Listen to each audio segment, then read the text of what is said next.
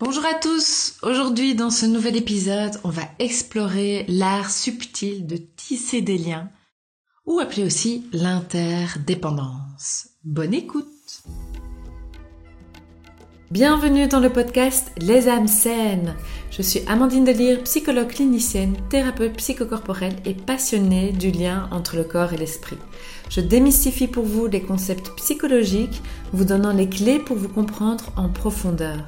Imaginez comprendre enfin pourquoi votre corps réagit ainsi, pourquoi cette anxiété persistante, pourquoi ces blessures invisibles? Nous explorerons ensemble les racines de ces tourments, que ce soit des traumatismes passés ou des doutes profonds. Votre voyage à la compréhension de vous-même ouvrira les portes de l'harmonie intérieure. Je vous invite à partager ce podcast si vous pensez qu'il sera utile pour quelqu'un et à laisser une petite note positive si vous l'avez apprécié. Dans ce monde dans lequel on vit actuellement, malheureusement, il est facile de se sentir isolé. Même quand on est constamment connecté euh, en ligne, n'est-ce pas, comme maintenant. Mais euh, il va toujours y avoir des moyens pour cultiver tout de même des liens authentiques et profonds avec les autres. Et donc dans cet épisode, je vais aborder le concept de l'interdépendance et vous partager des conseils pour maîtriser l'art de la connexion humaine. Donc installez-vous confortablement et laissez-moi vous guider à travers ce voyage de découverte. Donc à cette époque-ci où notre monde, voilà, on vit euh, plein de complexité, de défis, hein, ce concept d'interdépendance, eh ben, il est quand même euh, euh, plus pertinent que jamais, je dirais. euh, il faut vraiment pouvoir le voir comme un fil invisible qui va relier les individus entre eux. Euh, les communautés aussi, les pays, les nations. Et euh, cette interdépendance, il faut le voir comme une vérité assez fondamentale, qui est que on est tous liés, on est tous intimement liés. Et ce lien, il transcende vraiment ben, les barrières, les frontières. C'est quelque chose qui est là, qui est inné entre nous et on ne peut pas, euh, voilà, on peut rien y faire contre. c'est comme ça. Les êtres humains sont intimement liés. Et donc cette interdépendance, c'est ce qu'on rencontre avec euh, les relations euh, avec les autres. Et on a besoin des autres pour avancer dans la vie. Hein, L'interdépendance, c'est ça. C'est ce lien avec l'autre qu'on a besoin. On ne sait pas, j'en ai déjà un peu parlé dans, dans le premier épisode sur le système d'attachement. On ne peut pas avancer seul dans la vie, ce n'est pas possible, on est toujours dépendant de quelqu'un. Et pour se sentir bien, on a besoin d'être en lien avec quelqu'un, pour avancer dans nos projets par exemple. Hein, nous, sommes, nous sommes des êtres sociaux. Et d'ailleurs, comme j'expliquais, je reviens, je vais revenir un peu avec les, les bébés. J'expliquais déjà un peu dans, dans le premier épisode. Mais donc les bébés naissent avec cette capacité de rechercher la nourriture, mais également le contact. Donc l'amour, le contact physique et émotionnel, relationnel avec, euh, avec son parent. Hein, il a besoin de se sentir proche de sa mère. Et l'hormone, c'est l'hormone de l'ocytocine qui va renforcer ce comportement d'affiliation qu'on vit euh, et qu'on vit également à l'âge adulte. Hein. Cette ocytocine est toujours toujours en nous et elle va euh, fort ressortir. Cette hormone va fort ressortir quand quand voilà, euh, je sais pas moi, quand on rencontre quelqu'un, quand on tombe amoureux euh, ou quand on câline nos parents, nos enfants n'importe, nos, amis même. Parlons aussi euh, des amis, hein. il n'y a pas que la famille, mais les relations d'amitié sont très importantes. L'amour entre, euh, entre amis est très important aussi. Et donc, qu'est-ce que ça fait du bien lorsqu'on lorsqu'on est proche et lorsqu'on est même touché par quelqu'un qu'on aime hein? Bon, il se peut que vous ayez, euh, c'est possible, hein, du mal avec le toucher. Moi, j'ai eu un petit peu ça à une certaine époque. Maintenant, ça va mieux. Euh, mais ça arrive et ce serait peut-être intéressant d'aller comprendre pourquoi pourquoi c'est le cas. Mais bon, c'est pas vraiment le sujet de de l'épisode ici. Euh, mais hum, cette ocytocine, je reviens cette ocytocine, c'est vraiment donc cette hormone de, de l'attachement. Et donc, au plus cette hormone euh, est sécrétée, au plus votre enfant, donc quand on revient sur la situation des bébés, va bien se développer. Hein. Par contre, si le bébé il vit une séparation qui est trop longue avec ses parents, alors là malheureusement le système neuronal de de la recherche de contact va s'inhiber. Et donc ça va amener à un bébé qui va perdre sa motivation à explorer, euh, son attention va diminuer, et malheureusement il y a des symptômes dépressifs qui peuvent alors arriver. Désolée, j'ai un peu une voix de canard parce que j'ai un rhume. Et, et alors, donc, je reviens bébé, son système de panique, j'en avais déjà parlé au premier épisode, mais son système de panique va alors également se mettre en route, hein, avec beaucoup de pleurs, euh, il va, il va être euh, dans l'espoir de, de retrouver, en fait, hein, sa figure d'attachement, sa figure protectrice, sa mère, son père, ou, si c'est un autre, euh, un autre tuteur. Hein? Car son seul objectif, donc il va mettre tout en route là, parce que son seul objectif, c'est vraiment de retrouver de la sécurité.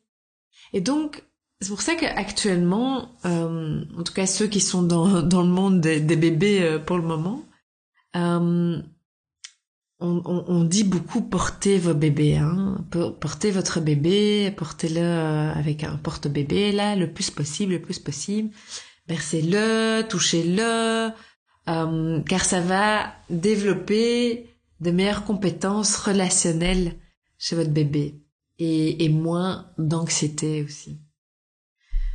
Hein. Euh, le contact physique, il permet vraiment de mieux supporter la douleur physique, il permet euh, vraiment de s'en sentir proche de l'autre.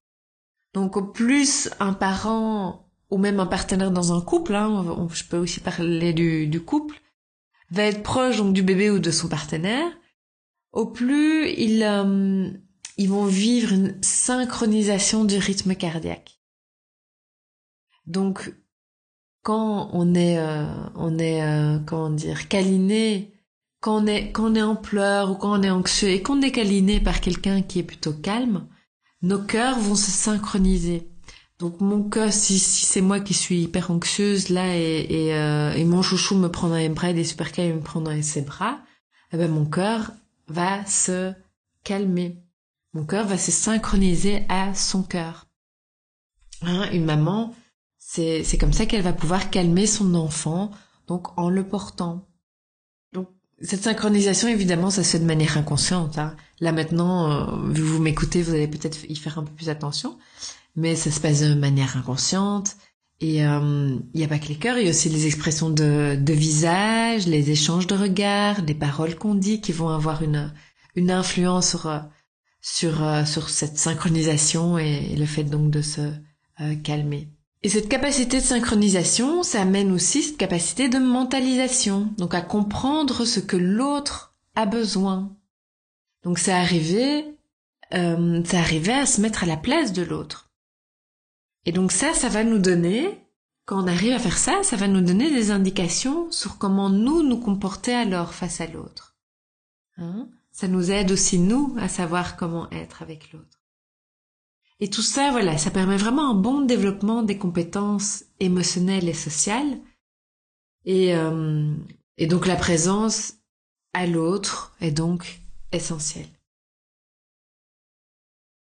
je suis, je, je viens d'être maman, j'ai un petit bébé là pour le moment de, de trois mois, et je sais que lorsque mon bébé est réveillé, eh bien, je sais qu'il faut que je sois le moins possible sur mon téléphone, par exemple, hein, d'être le plus, la plus présente possible. Et euh, parce qu'en fait, de toute façon, si euh, je suis sur mon téléphone, lui, il, il, il le ressent, il, ne, il peut le voir, mais il va il va le ressentir et euh, que je suis peut-être présente physiquement, mais pas mentalement, pas psychologiquement ou émotionnellement. Et donc, euh, il va le ressentir tout de suite et alors il va se manifester. Et oui, à un moment donné, il peut être patient, hein, mais à un moment donné, il va le manifester. Et coucou maman, mais je veux bien un petit peu d'attention ici. Hein. Arrête d'être sur ton téléphone. Fais attention à moi, s'il te plaît. voilà.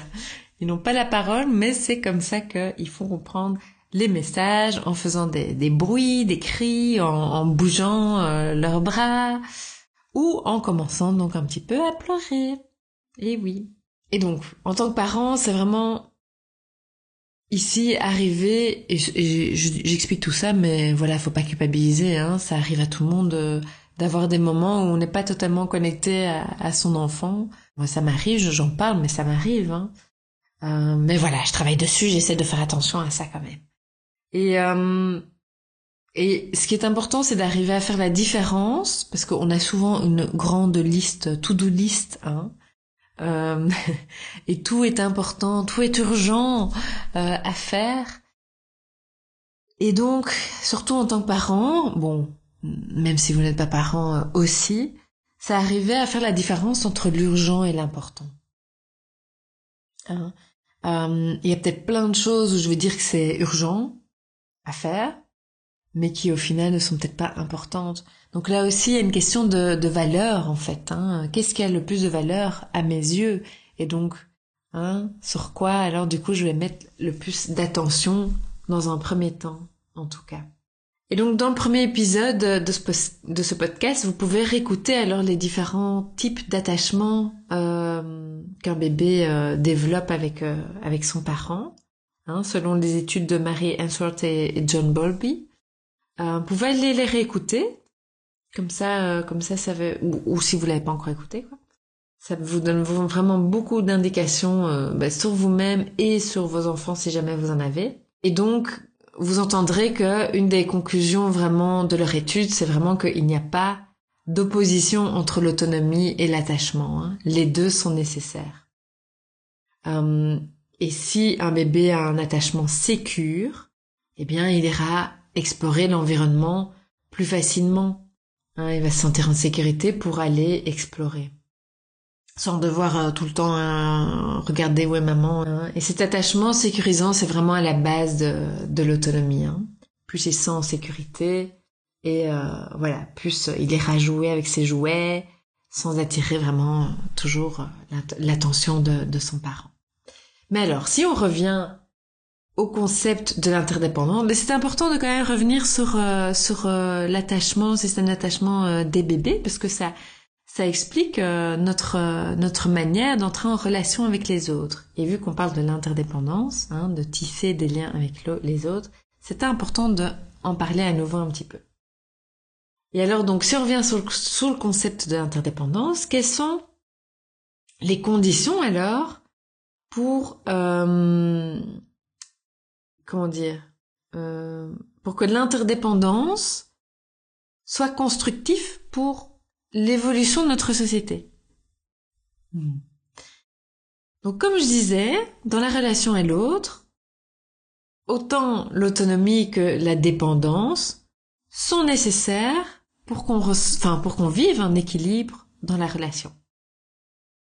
Mais attention, on sait aussi que trop d'autonomie, ça va nous isoler, et trop de dépendance, ça va euh, rendre la relation ou bien trop étouffante ou toxique. Donc il faut trouver un équilibre entre les deux. Mais comment faire?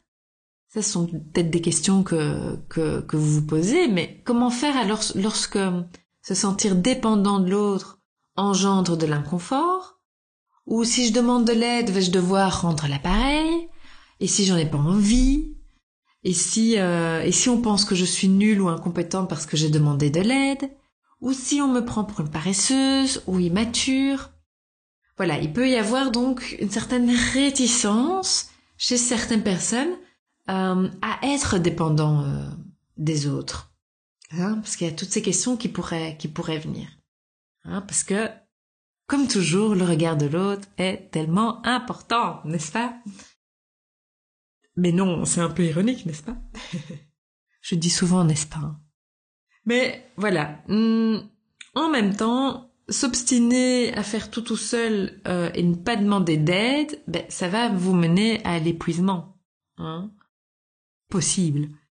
Mais comment faire alors pour dépendre d'autrui sans que ça ne devienne néfaste hein? Comment trouver cet équilibre entre l'autonomie et la proximité relationnelle? On va voir là la différence entre une dépendance pathologique et une dépendance saine. Et donc une dépendance saine, c'est lorsque on arrive à demander de l'aide, on arrive à demander de l'aide sans sans qu'on sente euh, qu'on est incapable de gérer notre situation. Donc, c'est par exemple, on va, euh, on va demander de l'aide parce qu'on n'a pas eu le temps, on n'a pas le temps de faire, euh, de faire ce qu'on doit faire, ok? Donc c'est pas une question d'incapacité, d'être nul, voilà. C'est parce qu'on n'a pas le temps, donc on va demander de l'aide.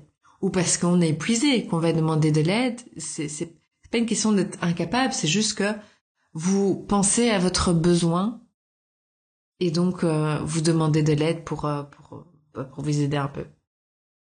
Ça, d'arriver à demander de l'aide, ça va développer une certaine confiance avec l'autre et un attachement aussi aux autres et sans se sentir déstabilisé. Ça, c'est important. Donc on va oser demander de l'aide tout en gardant notre confiance en nous. Donc ça, ça amène un équilibre entre nos besoins d'autonomie et de proximité relationnelle. Hein, car euh, et c'est important car les relations c'est vraiment ce qui nous donne euh, la joie dans la vie, hein, du sens à la vie. Donc c'est important de vraiment conscientiser cela et et que et que voilà il ne faut pas vous cacher, il ne faut pas euh, avoir honte honte de vous. Vous pouvez aller vers les autres pour demander de l'aide ou même pour partager des choses ou pour partager votre vie ou même des, des, mauvaises expériences que vous avez vécues, ça va développer, oui, une certaine confiance et c'est vraiment une relation entre vous. Donc voyons un peu comment on va sortir, comment on sort de l'indépendance et de la codépendance. Donc la codépendance, ça c'est cette impression euh, qu'il est impossible de vivre sans notre partenaire. Hein? Donc comment sortir de ça, l'indépendance et la codépendance, pour aller vers cette interdépendance positive alors Bon, comme je disais tout à l'heure, malheureusement, beaucoup de personnes sont encore influencées par le regard de l'autre. Hein, euh, je suis, euh, enfin moi la première, hein, je veux dire, euh, c'est tout le monde, c'est comme ça. Comme je disais dans le premier épisode aussi, c'est c'est c'est inhérent, enfin c'est c'est inné, c'est en même temps, on en a besoin pour euh, se développer parce que c'est en fonction de euh, de l'importance qu'on met au regard de l'autre qu'on va adapter nos, nos comportements, nos attitudes. Euh, et donc ça, ça peut être positif pour notre développement. Après, évidemment, euh, cette, cette, ce regard de l'autre ne doit pas non plus vous bouffer, quoi. Hein. Ça ne doit pas être quelque chose qui qui doit être constamment là et alors que vous n'osez rien faire ou rien dire de peur de hein. et et donc quand, vous êtes influencé par le regard de l'autre il y a certainement euh, ces questions comme euh, est-ce que je suis apprécié par l'autre euh, ou comment va-t-il interpréter ce que je dis pourquoi est-ce que je n'ai pas été invité par exemple à cette fête là et donc cette, cette, cette attention qu'on porte à l'autre elle est vraiment essentielle pour notre survie. Parce que elle, nous permet d'ajuster en fait nos comportements hein, qui vont nous permettre alors d'être en lien avec les autres. Et qui et donc d'être en lien avec les autres qui est fondamental hein, parce que voilà on, on vit enfin je suppose pour beaucoup une certaine détresse quand lorsqu'on lorsqu'on est seul lorsqu'on n'a pas de lien avec l'autre hein, lorsqu'on a des soucis relationnels on peut ressentir de la solitude de l'isolement et même ça, euh, ça peut même nous, amener à des risques suicidaires, si, oula, je ne sais plus parler, suicidaires, car on perd le sens de, de la vie lorsqu'on n'est pas en lien. Hmm. Et puis il y a cette peur du rejet que qu'on a aussi euh, souvent. Hein. Et on est sans doute un peu tous passés par un moment où on s'est senti rejeté. Dans le groupe, à l'école, avec des amis, en couple ou même en famille. Et cette blessure-là, eh ben, c'est une blessure qui est quand même ressentie comme une blessure physique. Elle est forte, elle fait mal.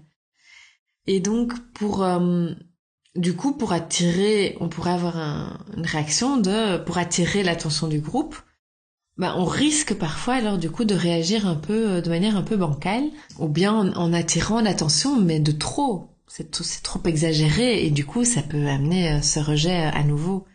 Ou on peut être agressif aussi. Et donc voilà, il y a des personnes qui peuvent être très sensibles à cette exclusion sociale. Hein, et qui sont et souvent ils sont critiqués. Ces personnes-là sont critiquées en plus. Or que en fait il suffirait tout simplement de donner la, la, comment dire, la bonne attention à ces personnes-là pour les rassurer. Hein?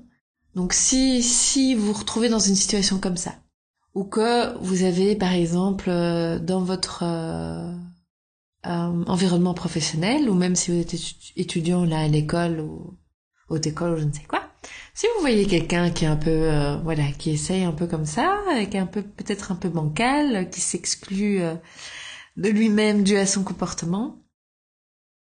Or qu'en fait, il est donc il essaye hein, d'avoir de, l'attention, tout simplement de l'amour, euh, l'amour de l'autre, d'être accepté. Essayez de, de voir euh, si vous pouvez, voilà, le vous ouvrir à lui, donner une certaine attention, hein, qui, qui va le permettre, lui permettre de d'être rassuré. Hein. C'est de le comprendre. Après, évidemment, on peut pas aimer tout le monde, hein, ça, euh, ça je ne dis pas. Mais essayez, voyez, allez vers cette personne.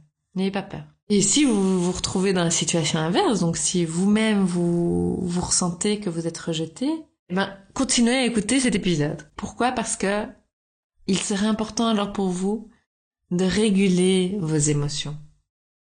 Donc d'arriver à les calmer si elles sont trop excessives. Et que parfois, c'est vraiment aussi de réaliser que parfois, il s'agit d'une surinterprétation de la situation. Et donc, surinterprétation, et donc vous risquez d'avoir une réaction excessive par rapport à la situation où il ne doit pas y en avoir nécessairement, quoi. Et donc, si vous, si vous comprenez déjà ça, mais ça, ne fût-ce que ça, ça va déjà, je pense, vous aider euh, à ne pas le reproduire. Et c'est très important, hein, c'est vraiment fondamental hein, d'arriver à comprendre ça, car au plus on se sent entouré et accepté, au plus on aura confiance en soi et confiance en, l'autre. Et ça, ça va diminuer du coup le sentiment d'exclusion sociale et, et tous les effets qu'il peut avoir sur vous. Parce que quand on se sent exclu, il peut y avoir de l'autocritique qui peut arriver, du jugement négatif sur les autres, et même des comportements donc plus agressifs et moins altruiste. Hein, on peut ressentir aussi moins, moins d'empathie envers l'autre à un moment donné. Et ce sentiment d'exclusion sociale, ça peut même avoir un effet négatif sur vos performances cognitives. Hein, la réussite euh, scolaire ou professionnelle, par exemple. et ça peut même aussi, du coup, engendrer chez tout le monde, hein, mais je veux dire, c'est un des symptômes qui peut, ça peut engendrer des comportements alimentaires type compensatoire. Hein, le sucre, hein, les gâteaux, le chocolat, hein, qui donnent une récompense immédiate. Donc voilà, c'est important de, de, réaliser tout ça parce que les affects négatifs, ça diminue notre capacité à réguler nos comportements. Et donc en somme, il faut arriver à sortir du pensée sûr, hein, le jugement, etc., qui va nous rendre trop critiques, euh, rigides, méfiants ou même agressifs. Et le but, c'est d'aller plus vers une, présence à échanger avec l'autre. Ça va amener plus de, de, satisfaction en vous et de proximité sociale, du coup. Puis il y a une autre tendance, suite à la peur de l'exclusion, c'est de s'agripper euh, davantage aux autres. Et ça, ça peut aussi évidemment amener euh, du rejet et donc un sentiment d'isolement. Et alors ici, ce qui serait important, c'est de pouvoir détecter quelles sont alors les relations saines, constructives pour vous, hein, des relations de dépendance affective. Ces relations de dépendance affective, elles sont détectables parce qu'elles auront un effet néfaste sur vous. Réfléchissez un peu aux relations que vous avez autour de vous, avec vos amis, avec votre conjoint ou conjointe, euh, même avec vos parents par exemple. Est-ce que ces relations-là ont un effet néfaste sur vous? Donc est-ce qu'ils vous provoquent de la peur, euh, du stress? Parce que par contre, les, les relations constructives, je suppose que vous l'avez compris, auront plutôt un effet bénéfique sur vous. La relation de dépendance qui est plutôt positive, hein, celle qu'on connaît, c'est celle de son bébé, enfin du bébé avec son parent, avec ses parents. Ici, cette dépendance, elle est positive parce qu'elle est nécessaire. Elle est nécessaire pour son développement. Et comme euh, disent Rebecca Shankland et Christophe André, je sais pas comment on dit, mais et Christophe André dans leur livre Ces liens qui nous font vivre, très bon livre d'ailleurs, hein, qui reprend ce concept-ci, euh, c'est très très très bien expliqué. Ils disent la relation de l'enfant à ses parents l'aide à mieux se connaître, à avoir confiance en sa valeur personnelle, à reconnaître ses forces et ses compétences. Tout cela se construit grâce à l'attitude attentionnée et au regard positif de l'adulte. Par la suite, il sera aussi important d'encourager les relations d'attachement avec les amis, par exemple. Hein, de pas isoler euh, dans, une classe euh, deux amis. Euh, c'est bien de les mettre ensemble. Même, enfin, c'est vrai que parfois ils peuvent peut-être un petit peu trop parler du coup. Mais en tout cas, ça rassure les enfants quand ils sont avec quelqu'un euh, avec qui ils sont attachés, qu'ils ont confiance, ça rassure l'enfant. Alors on pourrait se poser la question, c'est quoi une relation d'attachement constructive hein? Alors ces deux mêmes auteurs, euh, selon eux, eh bien, il y a tout d'abord dans une relation d'attachement constructive euh, de l'honnêteté et l'ouverture pour pouvoir échanger librement. Donc échanger librement, pouvoir euh, dire euh, échanger, dire ce, ce, ce, ce qu'on a envie de dire, pas avoir honte des choses. Il y a aussi l'empathie et l'attention envers l'autre, qui est aussi un élément fondamental à l'heure de la relation d'attachement constructive. C'est vraiment cette qualité de comprendre ce que l'autre vit, hein, comme je disais déjà, et d'accueillir et de prendre soin de lui. Et puis, il y a la confiance et le sentiment de sécurité dans la relation. Ah, ce sentiment de sécurité, c'est vraiment fondamental hein, pour une pour vivre une relation euh, la plus équilibrée possible, la plus harmonieuse possible. Hein Et donc c'est ici où, à nouveau, c'est d'avoir confiance, de pouvoir euh, pouvoir euh, échanger, enfin partager des bonnes nouvelles, par exemple, hein, pas avoir peur que l'autre soit jaloux. Euh, euh, avoir confiance, sentir assez en, sécurité pour pouvoir expliquer ses, difficultés, même euh, même partager les, le souhait, ce qu'on désire. Et donc, si on vient à la dépendance affective maintenant, qui peut se vivre dans n'importe quelle relation à l'autre, hein, donc familiale, amicale, euh, n'importe. Ici, il y a vraiment un manque d'affirmation de soi d'affirmation de soi et un caractère qui est quand même fort influençable. Il va toujours essayer de, de se réassurer euh, concernant ses propres qualités ou à propos de la relation qu'il a avec l'autre. Hein. Donc toujours aller euh, chercher, voir si l'autre m'aime, hein, pour être sûr, euh, voilà, pour être sûr. Et ici, on risque aussi d'avoir un comportement où on va toujours être dans l'aide, à l'autre. Mais, mais par contre, l'autre, euh, il a peut-être pas demandé ça. Et, aussi, il peut être tellement dans l'aide envers l'autre qu'il peut ben, oublier d'écouter ses propres besoins. Et ça, euh, voilà, ça peut... Enfin, il faut faire attention, quoi, parce qu'on peut s'épuiser aussi à toujours aider, aider l'autre et ne pas écouter ses propres besoins.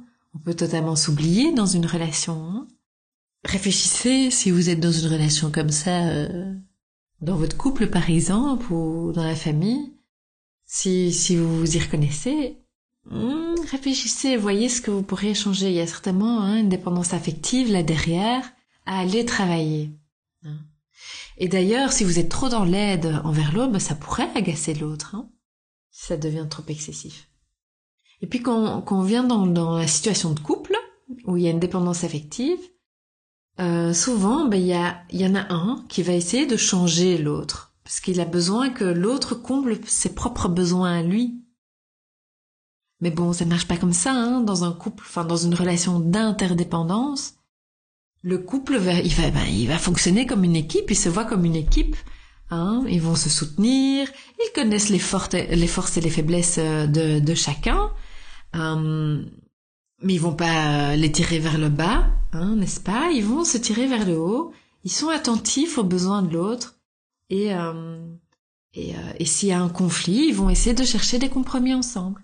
Et une personne dépendante, effectivement, faire attention car elle pourrait facilement se tourner vers des substances telles que la cigarette ou l'alcool parce que ça, euh, la cigarette ou l'alcool, ça permet de, on va dire, d'une certaine façon canaliser l'émotion et du coup donner une fausse impression que il peut faire face seul à la situation. Et alors dans un couple, il est vraiment important de diversifier alors ces cercles, ces cercles d'amis, euh, enfin de relations hein, différentes, euh, et donc de pas avoir comme seule relation son partenaire, car ça évidemment ça amplifie la dépendance affective. Hein. Il, faut, il faut aller élargir son réseau, donc que ce soit familial, amical, professionnel. Hein. Pas toujours être avec son partenaire, c'est aussi faire des activités avec son partenaire, mais pas que. Et ça, ça va amener de l'équilibre affectif dans le couple. Ça va construire la confiance envers l'autre dans le couple aussi. Je vais terminer avec ces dépendances affectives parce qu'on pourra en dire plein de choses. Hein. Euh, mais peut-être que ce serait alors pour un autre épisode un jour.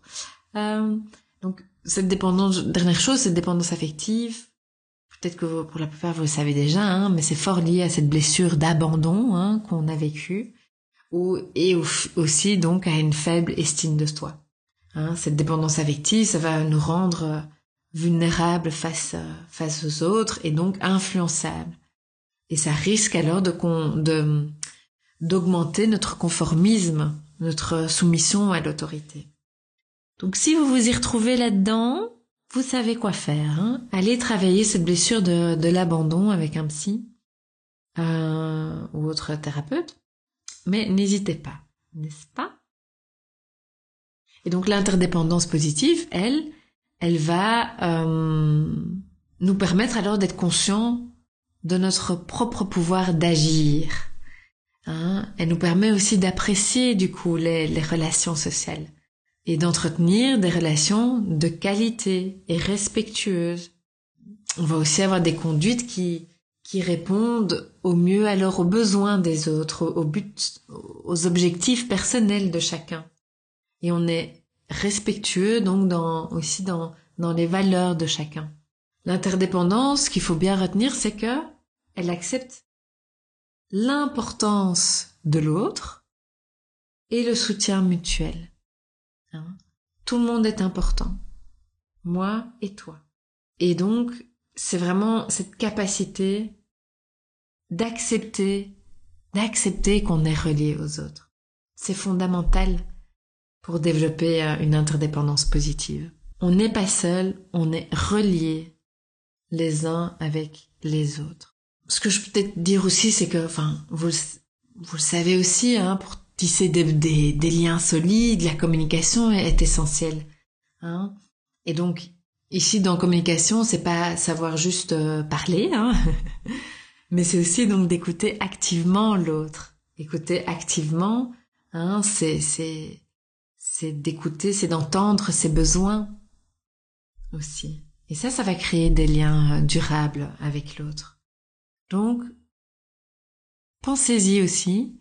Hein, vous pouvez maintenant hein, déjà penser à vos relations, par exemple à vos amis. Est-ce que vous êtes dans l'écoute euh, active avec l'autre? Hmm?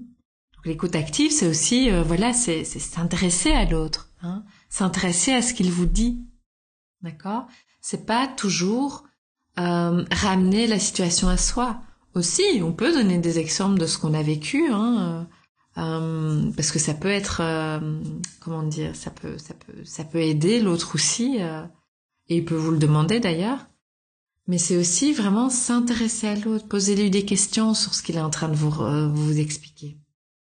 Et les expériences qu'on va partager les uns avec les autres, ce sont vraiment les fils hein, qui va euh, qui va tisser des souvenirs communs entre nous. Hein, ça peut être hein, ça, peut, être le partage de, de voyages, euh, voilà, de moments de joie ou même pas de joie. Euh, ça, ça va vraiment tisser ces, ces beaux liens entre vous. Et l'empathie, pour revenir à ça, ça va vraiment relier nos cœurs. Ça, ça relie nos cœurs parce qu'on est dans la compréhension de l'émotion de l'autre et on arrive à se mettre à sa place. Une chose aussi, c'est que euh, vu euh, dans le monde dans lequel on vit et qu'on est, euh, bah, en tout cas nous les occidentaux, euh, voilà, on, on, est dans une société où on prône quand même l'indépendance et l'individualisme. Il faut faire attention à cet individualisme excessif. Contrairement aux sociétés qui sont plus collectives, hein, nous, bah, on va plus penser à euh, nos propres besoins qu'à ceux de la collectivité. Mais il est important de pouvoir faire les deux. évidemment, nos propres besoins sont importants et on prône beaucoup ça, hein, vu qu'en plus dans notre, société, nous sommes beaucoup à vivre des burn-out. Bah, du coup, on est là en train de vous dire euh, pensez à vous, euh, euh, écoutez vos propres besoins, etc. Mais il ne faut pas oublier que nous sommes dans une collectivité malgré tout et qu'il faut y penser aussi. Donc cet individualisme à petite échelle n'est pas problématique, hein, c'est ça que je veux dire. C'est pas nécessairement de l'égoïsme hein, ou, ou, de l'oubli des autres ou de l'isolement. Hein, non, non, non. Hein. Ça permet euh, d'ailleurs de, de, choisir aussi euh, ça, euh, les, les, relations que qu'on désire et qui seront bonnes pour nous. Et d'ailleurs, donc, comme je disais, c'est euh, très difficile d'être, on peut pas être totalement autonome. Hein.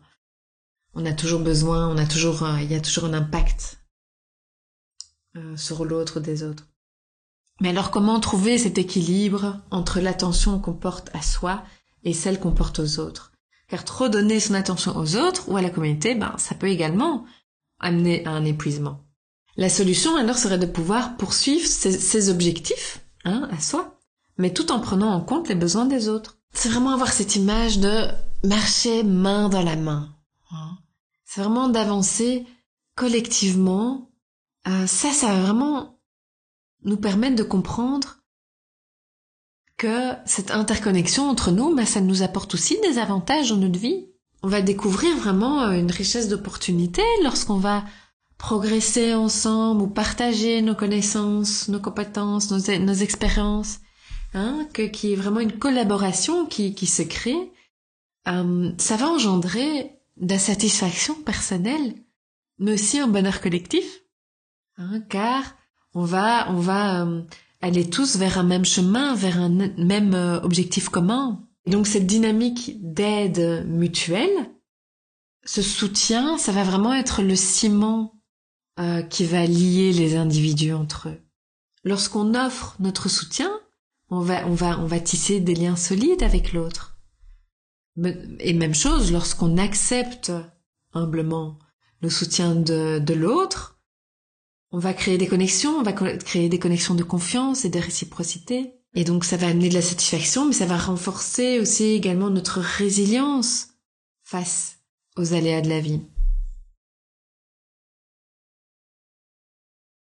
Et donc cette interdépendance, il y a vraiment là-dedans vraiment de la, bonté, de l'altruisme.